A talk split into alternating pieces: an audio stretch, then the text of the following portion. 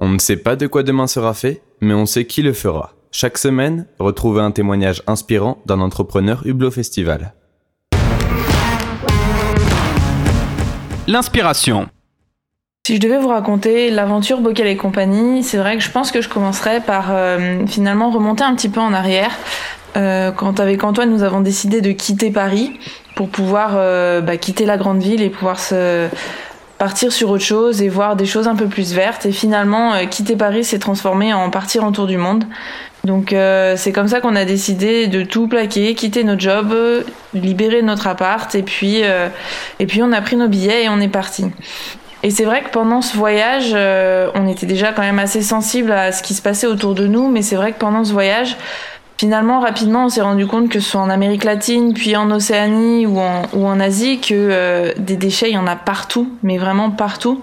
Et même parfois, quand vous êtes perdu au milieu de nulle part, euh, je pense encore à ce jour où euh, on était sur l'île de Pâques et, et on arrive sur la seule plage de sable de l'île de Pâques, parce que sinon c'est des falaises ou ce genre de choses.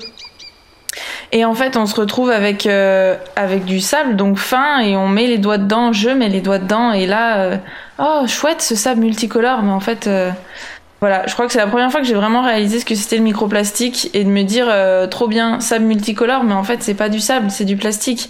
Et je me rappelle avoir fait une photo parce que j'étais vraiment choquée de, de voir toutes ces couleurs dans le sable.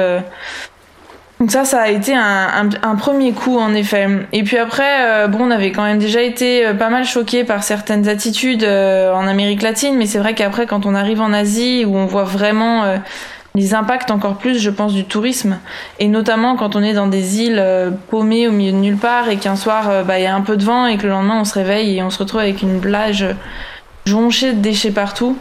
Euh, c'est vrai que là, on se dit, ok, il faut vraiment faire quelque chose et, je comprends mieux l'histoire de le meilleur déchet et celui que l'on ne produit pas. Parce qu'il faut vraiment qu'on s'arrête là.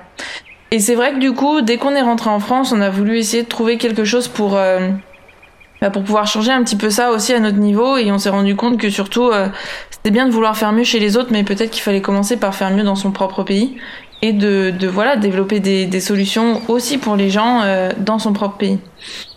Finalement, après le retour, donc il y a eu tout un cheminement sur OK, qu'est-ce que je fais? Je reprends du travail, euh, un travail dans ma filière d'origine, euh, bon pour moi le biomédical. Et puis en passant les entretiens, c'est vrai que bah, l'entrepreneuriat devenait de plus en plus pertinent et, et me faisait clairement de l'œil.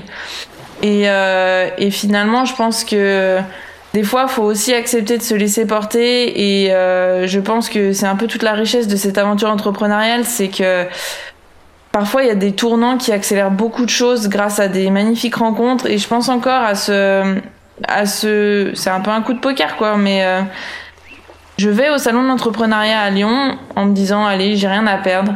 Et puis, je vois qu'il y a un petit concours de pitch. Il reste une heure pour s'inscrire, une heure ou deux heures. Donc, je dis, allez, go, on verra bien.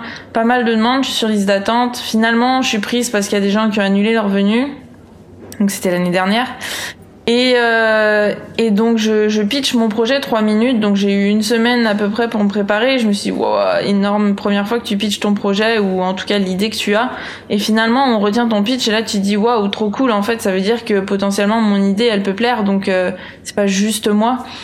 Et puis, euh, et puis ensuite, en sortant de ce pitch, j'ai rencontré euh, Clara Hardy, donc qui bosse euh, chez Manufactory, et qui me dit non, mais rejoins l'incubateur. Bah, c'est vrai que je commençais à regarder un petit peu tout ce qu'il y avait autour de l'entrepreneuriat, mais c'est quand même assez compliqué finalement de de savoir où trouver une bonne solution quand on débarque dans le monde entrepreneurial. Il y a plein d'incubateurs, des accélérateurs, des pépinières plein d'intervenants, euh, qui fait quoi euh, pour démêler un peu tout ça, c'est compliqué. Et puis du coup, pareil, encore une fois, euh, les, les, je crois qu'il me restait quelques jours ou, une journée pour pouvoir déposer mon dossier pour candidater à l'incubateur. J'ai dit allez go, de toute façon j'ai rien à perdre, on verra bien.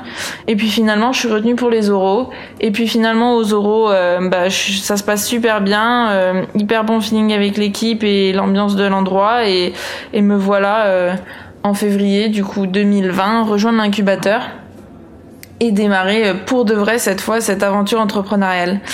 Et c'est vrai que c'est ouf parce que finalement un an après, on se rend compte que euh, bah voilà où j'en suis quoi. Potentiellement, j'ouvre euh, le mois prochain donc mon drive sans emballage Et, euh, et c'est chouette, c'est chouette, bel accompagnement, que des belles rencontres malgré une année compliquée. Et, et ça, c'est la richesse de l'entrepreneuriat. Ce podcast vous a été présenté par Hublot Festival, le festival des jeunes entrepreneurs.